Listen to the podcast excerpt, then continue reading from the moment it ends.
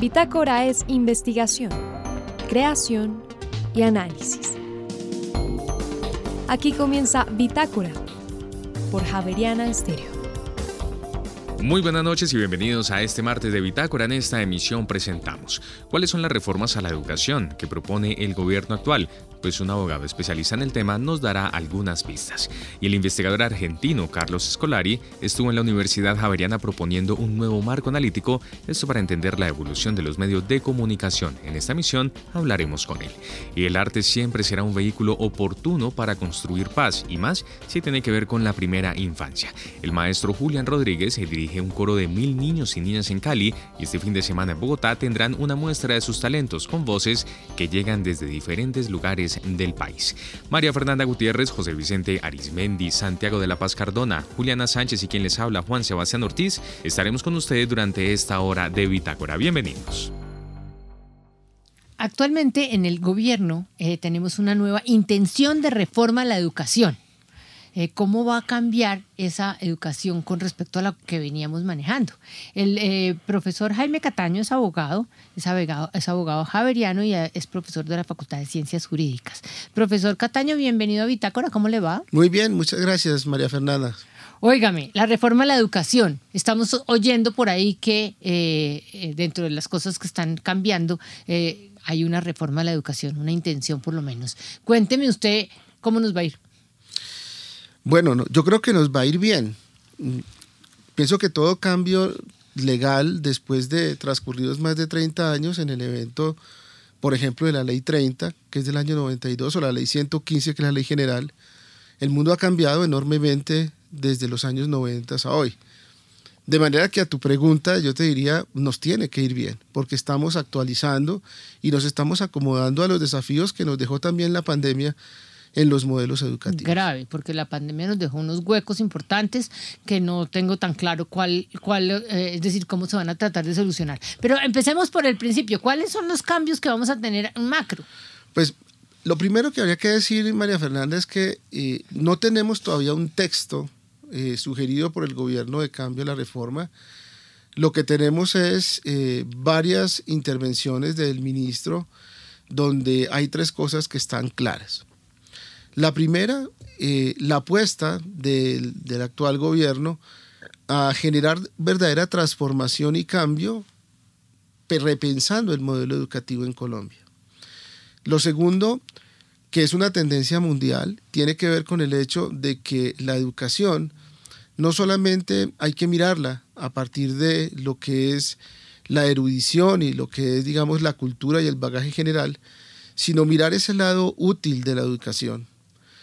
Y lo tercero, que creo que va a ser muy importante, es que el mundo está globalizado. Y en esa globalización, eh, la convalidación de títulos y el reconocimiento de saberes comienza a ser una carrera muy interesante en el mundo de la educación. Entonces yo creo que nosotros hemos dado ya algunos pasos frente a la resistencia que inclusive hemos tenido dentro de nuestros actores en el propio sistema pero pienso que esos tres elementos eh, van a jugar de manera importante en esta reforma. Usted dice transformación y cambio en el primer punto. ¿Qué quieren transformar? ¿Qué quieren cambiar? Es decir, porque eh, estamos mal para cambiar. Sí, yo creo, a ver, yo creo que uno no cambia porque está mal. Yo pienso que uno cambia porque las circunstancias cambian. Entonces, eh, para hablar del tema, por ejemplo, de educación superior, el tema de la excesiva regulación es un asunto que ha venido asfixiando poco a poco eh, la actividad de las instituciones de educación superior en esa espontaneidad que debe haber en la generación de programas. Todo este trámite que, que, se hizo a partir del decreto 1330 sobre el modelo de aseguramiento de la calidad, que ha tenido sus bondades, sin duda alguna, pero parece que ha sido algo que ha regularizado enormemente las cosas y le ha quitado agilidad al sector. Por otra parte, eh, yo pienso que eh, otro tema de cambio tiene que ver con el tema de las otras modalidades educativas, ya hablando a nivel no solamente de educación superior, sino de educación eh, preescolar básica y secundaria, que es la educación virtual. Yo pienso que el uso de tecnologías después de la pandemia eh, ha generado una serie de desafíos y ha dejado unas evidencias de que es un modelo que bien aplicado satisface algunas necesidades, por ejemplo, de cobertura, independientemente de que contemos con la infraestructura tecnológica para llevarlo, pero digamos, eh, ciertamente es, un, es, un, tema que, llega para imponerse. Y un último tema que yo creo que en, materia ya de, educación superior necesitamos pensar, y es el asunto de la gobernanza del sistema de educación superior. Eh, yo creo que nosotros eh, ya estamos preparados para tener un ente de, inspección y vigilancia que tenga una presentación jurídica mucho más vigorosa y no solamente una oficina del Ministerio de Educación. Desde el año 2014 se viene hablando de una superintendencia de educación. Eh, ciertamente al ámbito de la educación llegó los conflictos de interés, llegaron una serie de prácticas que hace unos años no generaban ruidos, hoy están generando ruidos en el sector. Uy, usted me dijo tantas cosas y me dejó llena de preguntas. Me voy a devolver al principio de, su segunda respuesta. Eh, ¿No le parece que el problema de la educación está muy golpeado por la corrupción? Yo creo que el país en general está golpeado por la corrupción, eh, María Fernanda. Yo casi que le diría, si uno mira el sistema de educación superior, no vamos a desconocer que hay temas de corrupción, pero la, compensación entre entidades públicas y privadas y el modelo de aseguramiento de alta calidad ha jalonado muchísimo eh, a que las instituciones adopten buenas prácticas de, de, gobierno. Y déjeme decirle algo, yo creo que hay iniciativas como la de Telescopi, que es muy seria de varias universidades, de generar finalmente eh, un poco de, reflexión, pero también de instrumentos que garanticen precisamente que los pocos recursos que llegan a educación no se despilfaren en lo que no mm. toca. Eh, yo creo que en un país como el nuestro, María Fernanda, eh, siempre habrá una cuota de corrupción, pero yo diría que nuestro sector, más que problemas de corrupción, yo creo que tenemos altos problemas de eficiencia. Eficiencia, sí, también. Tenemos un problema de formación de formadores. A, nivel de los educadores, por ejemplo, María Fernanda, em, yo creo que tenemos que seguir insistiendo en que el hecho de ser un buen profesional no significa que se es un buen maestro. Yo creo que la pedagogía, después de la pandemia, demostró eh, su vigencia. Y en ese orden de ideas, los esfuerzos que hacen las universidades hoy en día de formar profesores es muy importante. Mm. Y eso hace parte de las ineficiencias que tenemos y que tenemos que entrar a corregir. Venga, el segundo punto que usted me, dijo fue la, virtualidad. A mí me parece, usted tiene una propuesta que dice que puede llegar a ser buena en, varios momentos eh, y después lo mezcló con, con la importancia de la cobertura y a mí me quedó sonando la calidad. ¿Es más importante cobertura que calidad o calidad que cobertura? No, no las va a tener al una, tiempo. Una no es más importante que la otra. sí, yo digo que ¿sí? Usted va a tener ahí un pero, problema. Pero, mm, a ver, no se nos olvide que la educación es un derecho fundamental. Sí, pero la buena. Bueno, pero, a ver, ahí no hay una gradación. El derecho a la educación es un derecho fundamental. Ahora, el tema de la calidad es un asunto que es inherente a la educación y que es una responsabilidad finalmente del Estado. La calidad de la educación es responsabilidad del Estado. Que en la medida en que los oferentes son particulares, esa responsabilidad se traslada. Pero aquí el punto es, ¿qué es calidad en educación? Porque fíjese, María Fernanda, que nosotros venimos de más de 15 años donde decimos que calidad es tener una universidad con premios Nobel. ¿Y esto es calidad? No. Yo creo que aquí, eh, el año pasado, hubo un informe de la UNESCO muy interesante donde se hace un balance de, la calidad en la educación y un poco el llamado a la, sociedad en general y a los que estamos al frente de temas educativos es, si la educación es de calidad, explíquenos el desastre ambiental y los problemas de violencia que tenemos a nivel de la sociedad. Mm. Entonces, yo lo que pienso es que el tema de la calidad tiene que estar unido no solamente a los, altas, a los altos estándares de cientificidad que tiene que haber. La cobertura es una consecuencia también de la calidad. ¿sí? Cuando yo tengo calidad, yo tengo la capacidad también en mi logística de poder ampliar. Y el tema de la virtualidad, yo creo que es un fantasma que estamos terminando de develar. Uy, sí. Porque eh, nos quedamos en el modelo de la educación a distancia, ¿no? La cartilla, el radio, el televisor, y eso sí funcionaba. Oh, resulta que nosotros no podemos pelear con la tecnología. Hoy en día nuestros estudiantes con un teléfono móvil, con una tablet, tienen instrumentos a partir de En los cuales biblioteca. logran objetivos pedagógicos que antes eran impensables. Piensa simplemente en el tema de los hologramas o piensa en el tema de la, de, de la, de la realidad virtualizada, los simuladores, bueno, en fin, ¿cómo vamos a negar que todas son herramientas que nos permiten facilitar los procesos educativos?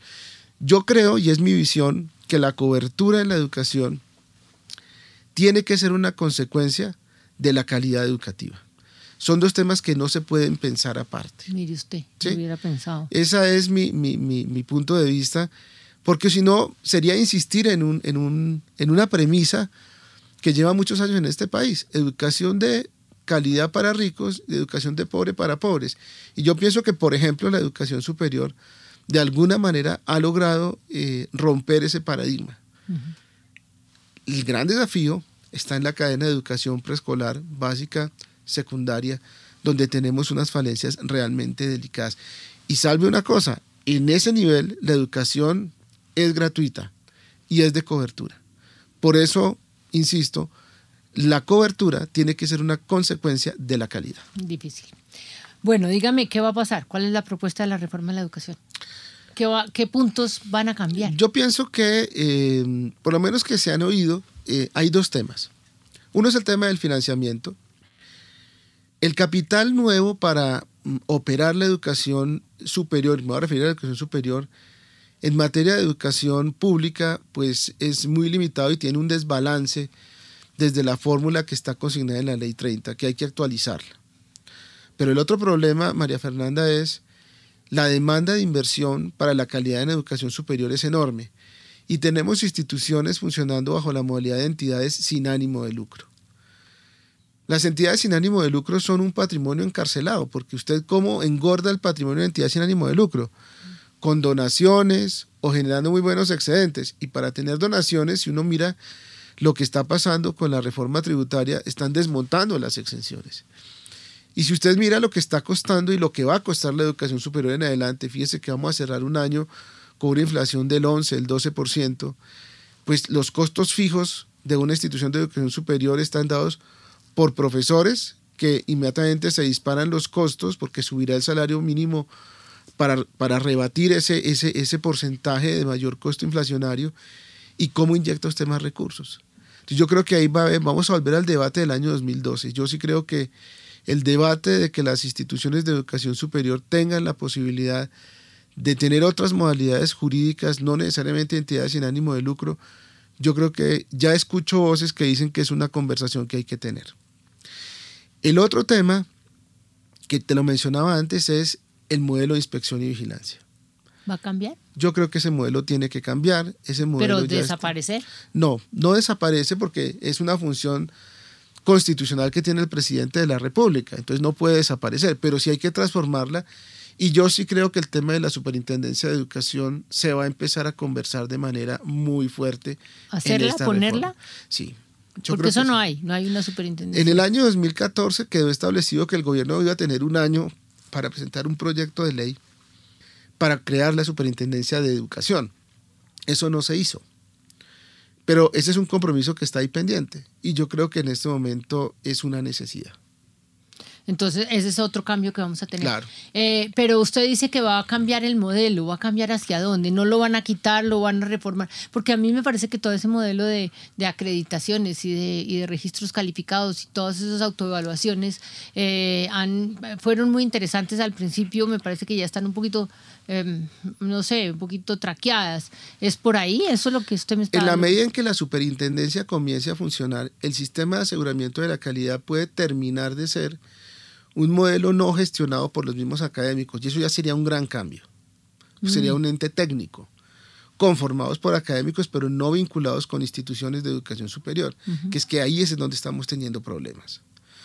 Y por otra parte, eh, yo creo que en el modelo de inspección y vigilancia nosotros nos vamos a ver enfrentados a migrar de un modelo de autorregulación al 100% a un modelo donde ya las instituciones están expuestas a otros esquemas de control. Fíjese nomás, por ejemplo, el tema del régimen tributario especial. O sea, eso ya es una regulación desde afuera que, le quita fuerza a los procesos de autoevaluación.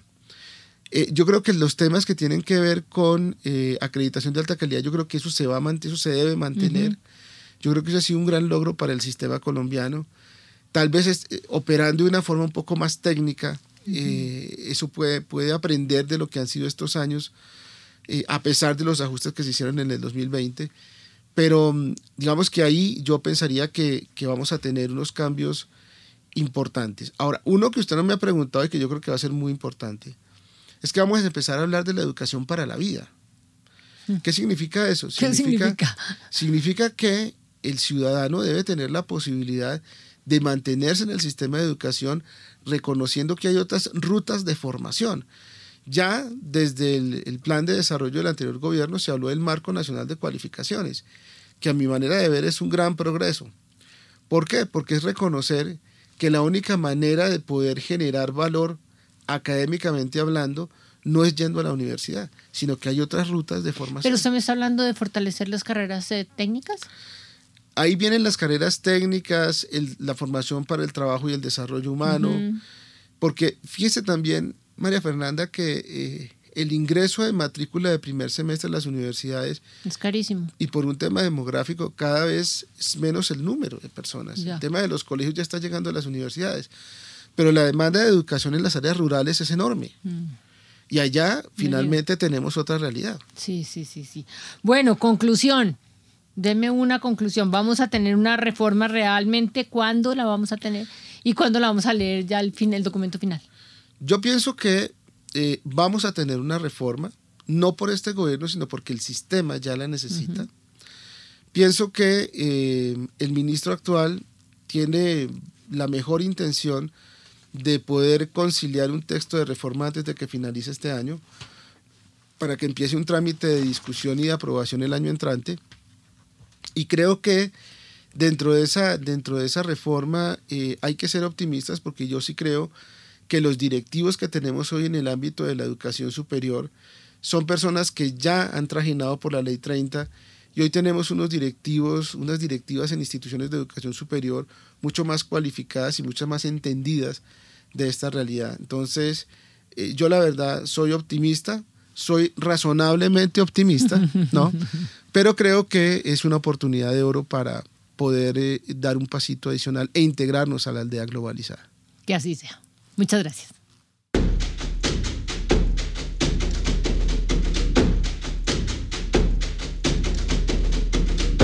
Y ahora en Bitácora, una muestra de la música sin fronteras de Javerian Estéreo. Países Reino Unido y países africanos. Intérprete Afrocell Sound System. Canción Dark Moon High Tide. Ya regresamos.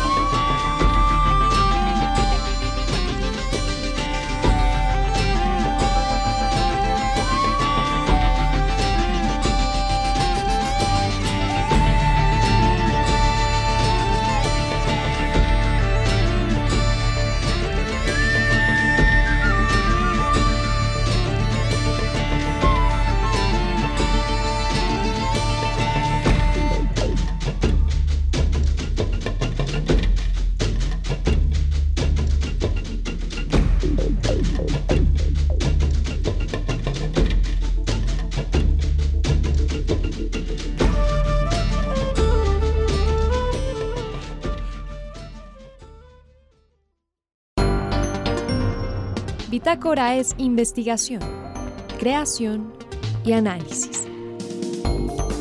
Bitácora, de lunes a jueves de 8 a 9 de la noche por Javeriana Stereo.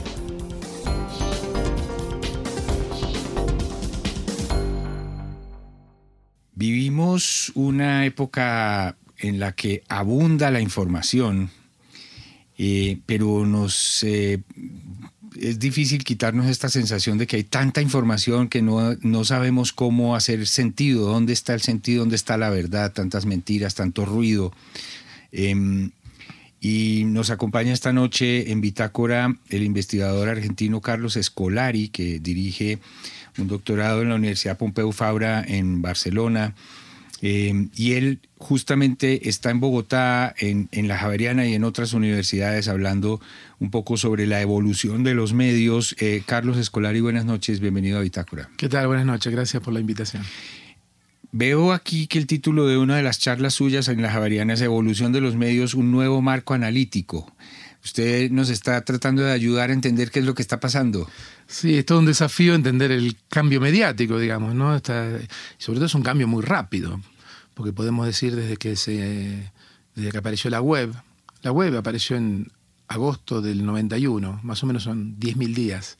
O sea, en la historia de la humanidad 10.000 días muy poquito. Son 30 años, ¿no? Pero pero claro, en estos 10.000 días pasó de todo. Hemos vivido una aceleración, aparición de nuevos medios, hemos pasado de cierta forma a interactuar con la computadora solo con el teclado, después apareció el mouse, después, bueno, ahora estamos con realidad inmersiva, ¿no? Estas gafas de 3D, ya se empieza a hablar del metaverso y pensemos la comunicación móvil, las aplicaciones móviles, o sea, es una, una evolución muy, muy rápida y cuesta ponerla a foco porque nosotros veníamos de, la radio, la televisión, que eran medios que ya llevaban muchas décadas. habíamos tenido tiempo, desde el mundo de la investigación, habíamos tenido tiempo de ponerlo a foco, investigarlo, pero ahora va todo muy rápido. También nos tomó un tiempo aterrizar en la televisión. Yo me acuerdo que durante años eh, había todo un intento por entender qué era eso de la televisión, ¿no? Claro, claro, pero ahora es mucho más frenético. Digamos, incluso el ciclo vital de un medio de comunicación, todo va mucho más rápido. El telégrafo duró 100 años más o menos, 150 años, ¿no? Como, como medio de comunicación. Pero si vamos, yo ahora que me ocupo más de temas evolutivos y indago más en el pasado, podemos ver que, no sé, el papiro, de Egipto, duró 4.000 años ese soporte de escritura. Y sí, tuvo pequeñas modificaciones, cambió la escritura, ¿no? Pero fueron 4.000 años. Y acá, claro, aparece una aplicación, se pone de moda, a los 5 años ya pasó de moda y, ya hay otra cosa, ¿no? Entonces todo, em, es un desafío para los que investigamos, los que queremos teorizar esto, desarrollar métodos para entender esto. Es un desafío, pero bueno, es como, hay que mantenerse en buena forma, ¿no? En el mundo académico para poder hacer frente a todos estos cuestionamientos Así es, es, como decía hace unos años mm, Miguel Ángel Bastenier es un blanco móvil, ¿no? Sí, sí, sí, sí. Cuesta, cuesta ponerlo a foco, digamos. Porque cuando uno cree que ya... Esto pasó con la web. La web, bueno, se empieza a difundir, a masificar a partir del año 95, ¿no? Y, ya está, está, la forma de hacer publicidad al banner, ¿no? Los diarios suben algunos artículos, pero ya se dan cuenta que no pueden subir todo el diario porque la gente, eh, si no, no compraba el diario en papel. Y ya más o menos para el año 2000, más o menos creíamos que entendíamos la web, y ya nace la web 2.0, los blogs, eh, ya en 2004, 2005 aparece Facebook, aparece YouTube, y claro, fue otro salto, y todo lo que habíamos teorizado ahí como que inmediatamente quedó viejo y hubo que empezar a pensar lo nuevo. Ahora, Carlos Escolari, en cada nuevo medio viene como con esta aura de que ahora sí va a haber democracia, educación para todos, vamos a ser seres humanos superiores y uno poco a poco se va desencantando porque va diciendo esta vez tampoco. Esto, bueno, ahora que investigo un poco la historia, la larga evolución de los medios, es recurrente. Cada vez que aparece un medio, cada vez que aparece una tecnología de comunicación, inmediatamente se generan dos discursos opuestos. Está el discurso utópico, este medio va a servir para solucionar los problemas de la educación. La paz. La paz. Bueno, cuando apareció el telégrafo, estamos hablando de 1820, se decía que con el telégrafo no iba a haber más guerras, porque los pueblos iban a dialogar entre sí. ¿no? Hubiera, hubiera estado bien poner un telégrafo entre, no sé, entre Moscú y Kiev, ¿no? En esa época. Seguramente estaba y no sirvió para nada, como podemos ver hoy, lamentablemente. Y después está el discurso utópico. Eh, esta tecnología, ¿no? Em, eh, no, perdón, el, discurso distópico, ¿no? que esto va a traer problemas, esto es el fin de la humanidad, los jóvenes van a quedar idiotizados, ¿no? Esto pasó cuando apareció el cine, ¿no? principio del siglo XX, eh, ya había discursos distópicos. Hay gente que se preguntaba, dice, la gente sabrá diferenciar la realidad de la ficción. ¿no? Era una, duda. En los años 50 se la agarraron con, la, historieta, con el cómic.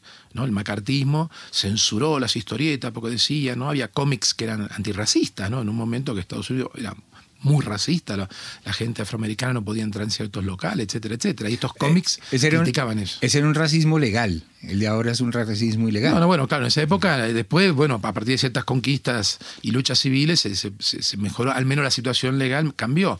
Pero en esa época había una editorial que era la Easy Comics, que publicaba cómics de ciencia ficción, de fantasía, pero dentro tenía una, lectura contra, contra el racismo. Y bueno, se hicieron comisiones en, el Senado y todo esto, y hasta dónde los cómics no afectaban la mente de los niños y toda esta historia. ¿no? Después esto se repitió con la televisión, ¿no? los efectos de la televisión en los niños, todas estas discusiones en los años 60, 70, 80, hasta dónde la televisión no hace mal. Y ahora nadie habla de la televisión y los niños, porque ahora aparecieron los videojuegos y las redes sociales. el problema es ese. Entonces, claro, yo creo, mi posición es que tenemos que mirar más allá de los discursos utópicos y, de los discursos catastrofistas. Tenemos que, eh, desde hace siglos y, siglos y siglos, venimos teniendo diferentes formas de comunicación, eh, tienen tienen lados buenos y lados malos. Bueno, identifiquemos qué es bueno, eh, tratemos de luchar para descartar lo malo y avancemos, ¿no? Si no, quedamos entrampados en este debate que es un, como se dice, un juego de suma cero, ¿no? Así es. Ahora, entre lo utópico que le da a uno tristeza que no se haya cumplido es intentaron enseñarnos a leer por radio, después por televisión, ahora por internet y no, resulta que la educación sigue siendo principalmente cara a cara, ¿no es así? Sí, yo creo que esto, bueno, también hay todo un mito, sobre todo en los años 90, que toda la educación va a ser online, ¿no? Y bueno, yo creo, bueno, lo que se ha verificado, bueno, hay instituciones de educación a distancia, eh, hay instituciones que toda la vida fueron de educación presencial, eh, y lo que estamos viendo después de la pandemia es que se está yendo a un modelo más híbrido. Lo que estamos viendo en la mayoría de las instituciones, por lo menos lo que yo he percibido en las universidades, que ya después de la pandemia se asumió que, bueno, a lo mejor un curso, a mí me pasa en Barcelona, un curso, hacemos ciertas actividades presenciales, a lo mejor después yo me tengo que reunir con un pequeño grupo de estudiantes para hacer una tutoría, y el mismo grupo me solicita, dice, ¿lo podemos hacer online? Porque mira que de, grupo 3 viven fuera de la ciudad, tienen que venir, qué sé yo, más fácil hacerlo desde casa. Bueno, o hemos hecho reuniones mixtas, ¿no? Dos o tres personas en una sala y, dos o tres personas conectadas.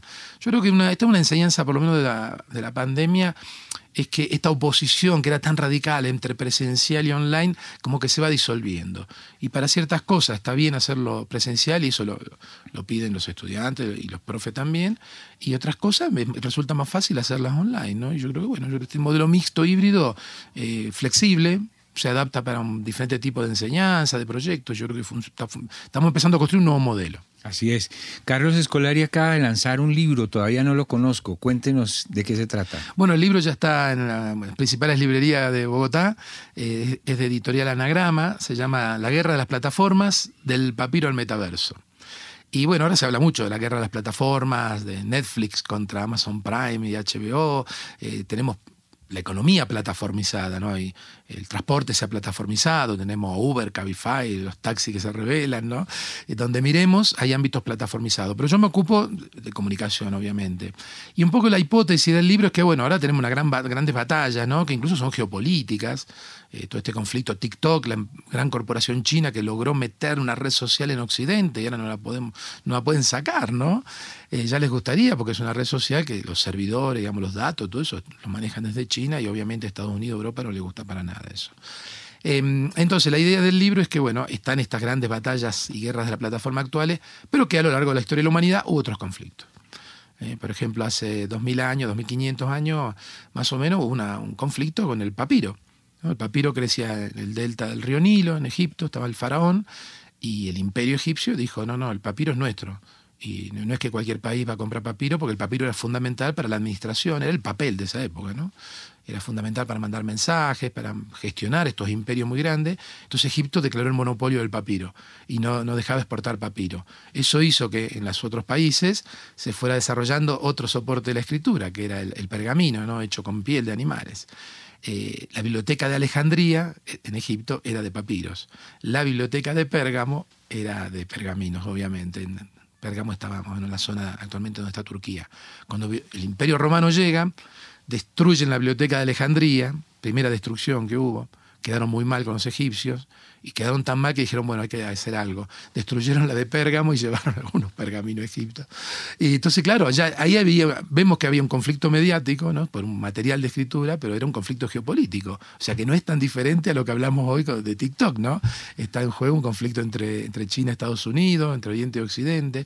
Y bueno, el libro pasa a revista eh, no es un libro teórico, no es un libro para un público así científico académico, sino un público más general. Y paso a revista algunos conflictos, momentos estelares, digamos, de la historia de la comunicación. Por ejemplo, ¿qué, pasa con Gutenberg? ¿no? Cuando Gutenberg empieza a reproducir libros mecánicamente con la imprenta, ¿qué pasó con los copistas de libros? Que tardaban un año en hacer un libro. Bueno, analizo un poco ese conflicto. Y después ya en el siglo XIX, por ejemplo, es fascinante, ¿no? Edison, las luchas por las patentes. Edison tenía todo un equipo de investigación, generaba muchas invenciones, ¿no? El fonógrafo, el kinetoscopio, bueno. Y, pero Edison tenía una corte de abogados y de policías que trabajaban para él porque no quería perder nada de control sobre los aparatos que... Todo, digamos, si uno proyectaba una película en un aparato de Edison, había que pagarle derechos de autor por el aparato, por la película, por todo. Y había guerra de patentes. Después otro conflicto interesante a principios del siglo XX fue la lucha por los derechos de autor porque cuando nace el cine, esta gente se apropiaba de obras de teatro, de novelas y hacía películas y nos pagaban un peso de derechos de autor. Claro, ahí salían los autores, ¿no? Por ejemplo, la película Ben-Hur, la primera película Ben-Hur de principio del siglo XX, eh, en blanco y negro, muda, obviamente, eh, se basó en la novela de Wallace, de Ben-Hur, que era una novela muy famosa de esa época, y no, no pagaron nada de derecho de autor. Entonces, bueno, los abogados intervinieron y ahí nace el, derecho del copyright, ¿no? Ahí se establecen las leyes según las cuales si uno, un, teatro o una productora de cine toma una obra literaria o teatral, lo que sea, tiene que pagar derecho de autor. Pero costó llegar a eso, hubo unos cuantos ahí juicios y, combates legales y bueno, lo mismo se repitió entre Apple y Microsoft eh, en los años 90, ¿no? porque cuando Steve Jobs lo denuncia a Bill Gates por haberle copiado el sistema operativo, ¿no? la, interfaz gráfica, ¿no? cuando el Windows reproduce o copia la interfaz del Mac. Y eso fue un gran juicio de los años 90, duró varios años y terminó diciendo que Steve Jobs había copiado a otras empresas por ejemplo a Xerox, así que bueno, quedó en la nada eso. Pero bueno, hay conflictos de, todo tipo, hay conflictos por el hardware, hay conflictos por el software. Pensemos en el conflicto mundial por el G5, ¿no? la tecnología 5G, perdón, de, de, comunicaciones, que está China metida ahí también. O sea, donde veamos hay conflictos mediáticos. Y la idea del libro, bueno, pasar un poco, iluminar estos momentos, porque yo creo que comprender los conflictos del pasado nos sirve para entender las guerras mediáticas de hoy. Allá iba. Así que cuando uno se sienta muy confundido porque estamos en un presente muy complejo, vale la pena mirar al pasado, no porque daste del todo la clave, la historia nunca se repite, pero sí ayuda a entender, ¿no? Totalmente, totalmente, ver cómo se movieron estos actores, ¿no? Cómo, qué tipo de procesos se fueron dando. No, no, yo creo en ese sentido, bueno, yo creo que es, sirve, sirve repasar estas grandes batallas del pasado que fueron contextos muy diferentes. Como dije al principio de esta charla, hoy todo va mucho más rápido, hay muchos más actores en el ecosistema mediático, una infinidad de corporaciones, eh, millones de usuarios en el mundo produciendo contenido. Bueno, es un escenario, como tú dices, mucho más complejo, más rico y desafiante para entenderlo. El día sigue teniendo solo 24 horas y ese también genera conflicto, ¿no? Obviamente, obviamente. Bueno, y tenemos no que... tenemos la atención infinita. No, y tenemos que estar al tanto de todas las series de televisión, tenemos que estar al tanto de todas las películas, de todos los libros que salen, de las publicaciones científicas también en nuestro caso, pero bueno, tratamos de sobrevivir a esa sobrecarga informativa. Así es. Carlos Escolari de la Universidad Pompeu Fabra, muchas gracias por acompañarnos esta noche y bienvenido siempre. No, gracias para mí. Bueno, siempre digo, la primera vez que vine a Bogotá fue y a Colombia, obviamente, fue un congreso en 2006 en la Javeriana, así que es mi, es mi primera casa en Colombia, así que muchas gracias por la charla. En Javeriana Estéreo, el trino del día.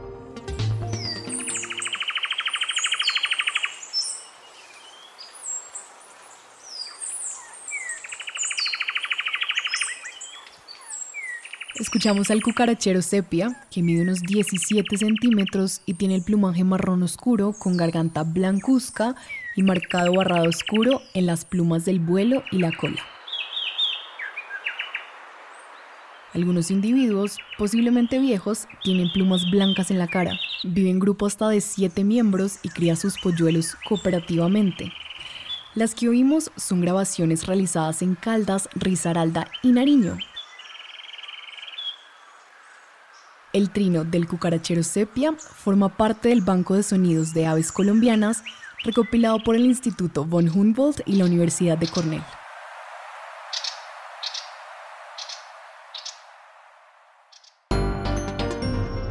En Javeriana Stereo, la historia de una palabra. ¿De dónde viene la palabra bikini? El atolón de las Bikini en las Islas Marshall, Estados Unidos, fue escenario de múltiples pruebas nucleares entre 1946 y 1958. Como estrategia comercial para un nuevo vestido de baño de dos piezas, estrenado en la piscina del Hotel Melitor de París, se adoptó la palabra, que tiene la ventaja de comenzar con el prefijo bi, que significa dos. Bitácora es investigación creación y análisis. Bitácora. De lunes a jueves de 8 a 9 de la noche por Javeriana Stereo.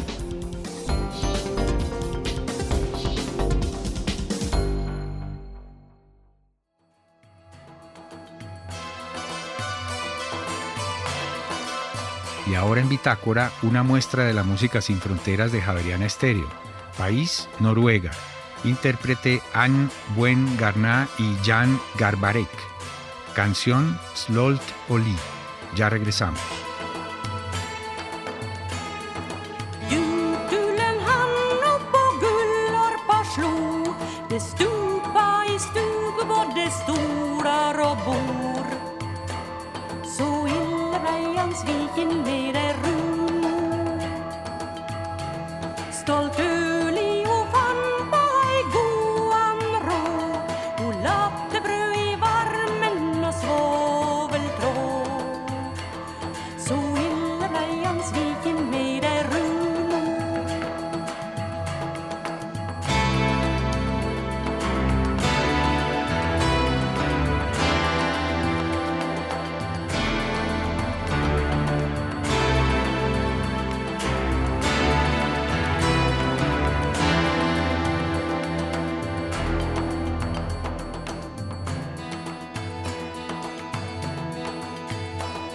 安邦。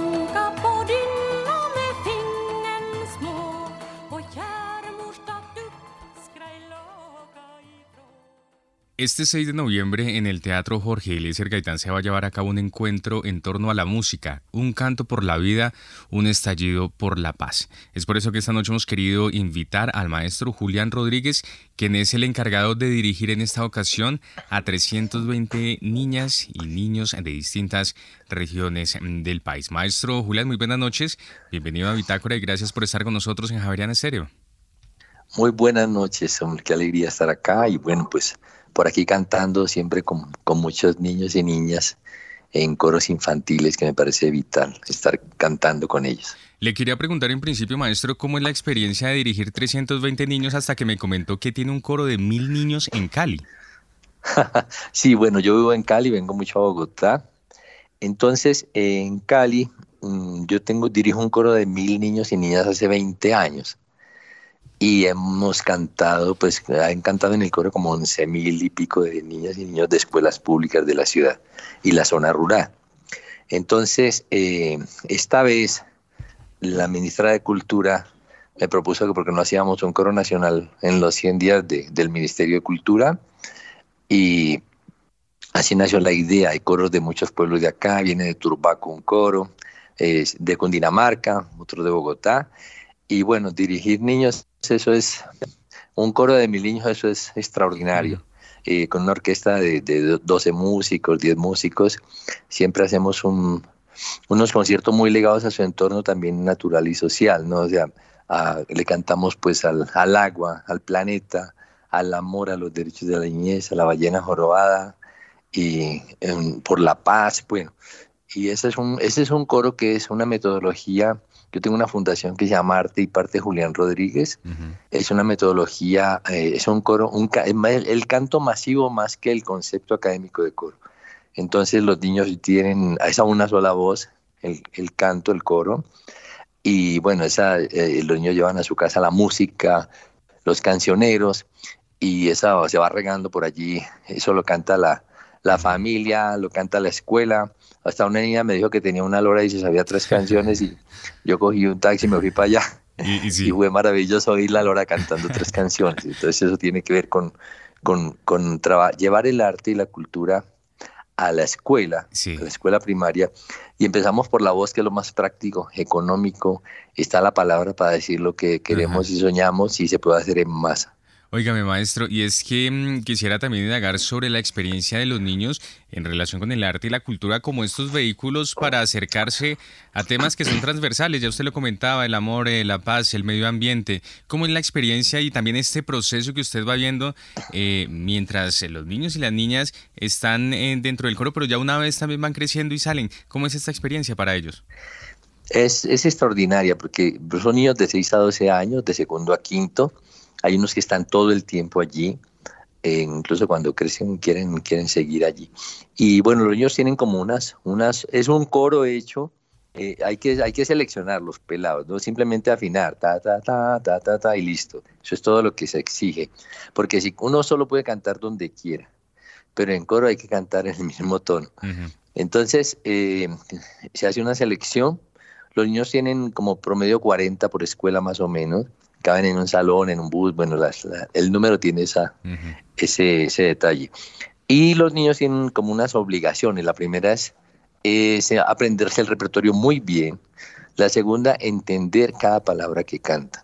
Son niños del coro mejoran académicamente porque les decimos, no solamente en el coro, sino en la escuela, usted no entiende una palabra, dígale a la, a la profe, al profe, o si no le pregunta a su papá y su mamá, o mira en San Google o en cualquier cosa, pero usted no se puede quedar sin saber qué es una cosa.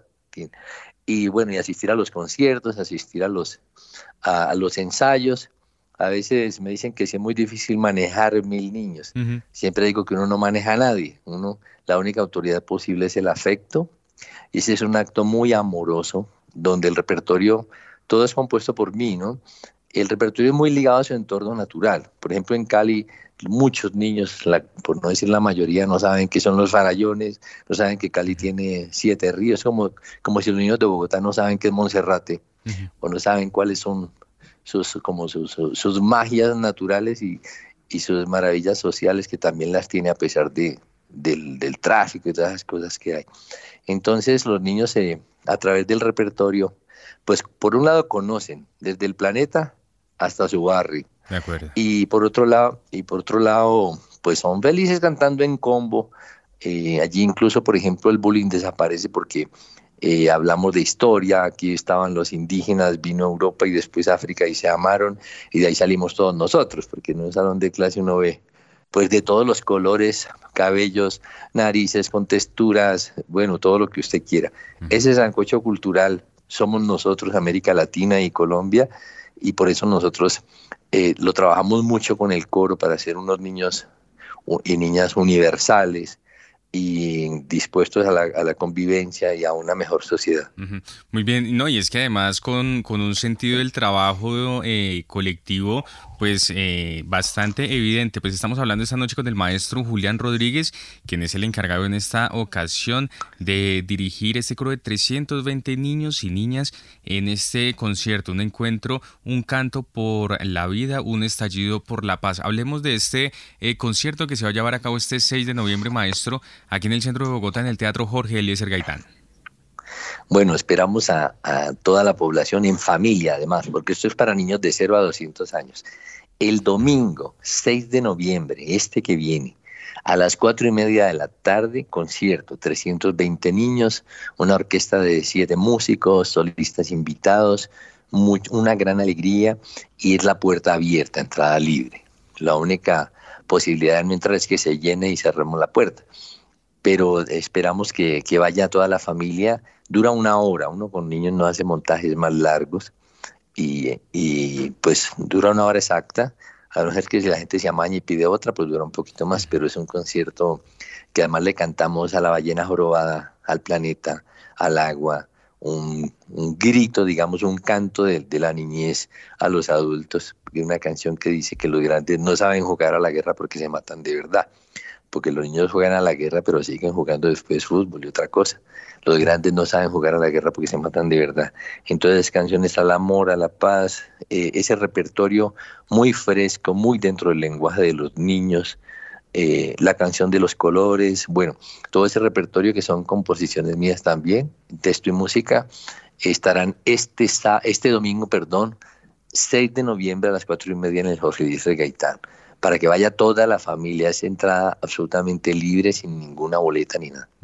Óigame, maestro, ya para finalizar y también a modo de reflexión, eh, usted habla de miles de niños, de niñas que han pasado por estos procesos que usted ha dirigido eh, durante estos ya más de 20 años, eh, y son miles de niños y niñas que gracias al arte, gracias a la cultura, se acercan a la paz, se acercan a, a, una disposición muy distinta frente a la sociedad, frente a la misma convivencia. el arte y la cultura aleja también de la guerra. Totalmente, tú lo has dicho. Bueno, yo, yo siempre tengo como dos frentes de trabajo, uno individual como cantautor, música, teatro y humor, y otro con mil niños y niñas. Si yo miro la, la en tres décadas he cantado más o menos con unos 13 mil pelados en, bueno, niñas y niños en Cali y el Valle del Cauca. Entonces ahora esta propuesta de la ministra me parece muy importante porque vamos a ver si podemos masificar eso, porque es un poquito diferente a lo que es tener un coro tradicional, sino el canto masivo. Y esos niños, esos niños son otros niños, son, son otro, otro pensamiento, son otros jóvenes inclusive. Por eso insisto en que el arte y la cultura tienen que llegar a la escuela primaria, ser transversales al proceso académico.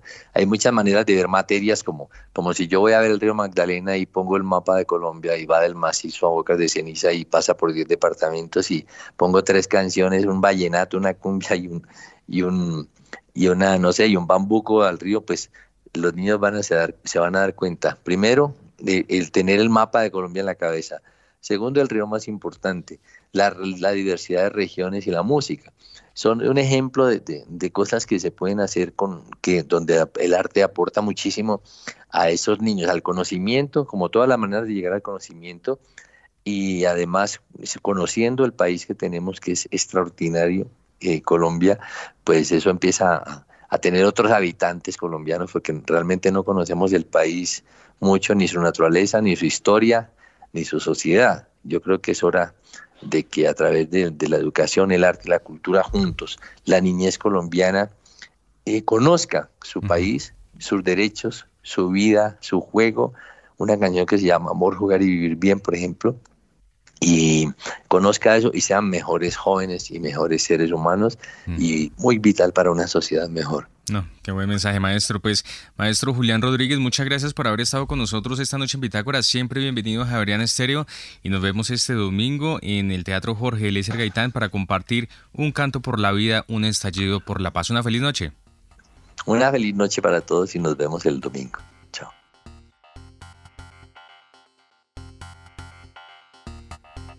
Y antes de finalizar esta emisión de Bitácora, les tenemos tres recomendaciones culturales para que ustedes se programen con nosotros durante la jornada de mañana. Iniciamos esta agenda cultural con el conversatorio Tecnologías al servicio de las comunidades, colaboración para el impacto social desde las bibliotecas y espacios culturales. Esta es una oportunidad y un espacio que estará guiado por Vladimir Hernández, caminante del proyecto Biblioteca y Ruralidad, Karen Micán, del Laboratorio de Innovación para la Paz de la Universidad Nacional y María Alejandra Arango de BibloRed. Recuerde a las 11 de la mañana en la Biblioteca Pública Virgilio Barco. Y por otro lado, desde las 11 de la mañana se realizará el concierto de la Orquesta Filarmónica Juvenil de Cámara, eso para conmemorar los 25 años del Festival Ópera al Parque. Un concierto didáctico para toda la familia junto al Teatro El Sol. Recuerde mañana desde las 11 de la mañana en el Teatro El Ensueño, esto en el sur de la ciudad. Y finalmente desde las 2 de la tarde se desarrollará el diálogo de saberes, lo indígena en las narrativas del arte un espacio de memoria indígena y patrimonio nacional que estará a cargo de Iván Argote, artista que explora la relación entre la historia, la política y la construcción de la subjetividad. Recuerde, a las 2 de la tarde en el Museo de Arte Miguel Urrutia. Y así llegamos al final de esta emisión de Bitácora. A ustedes muchas gracias por haber estado con nosotros. Los invitamos a que continúen en Javeriana Estéreo. Ya llega una nueva entrega de la serie 50 vidas. Y al terminar, una nueva edición de Conexiones con Simón Calle. Que tengan todos ustedes una feliz noche de martes.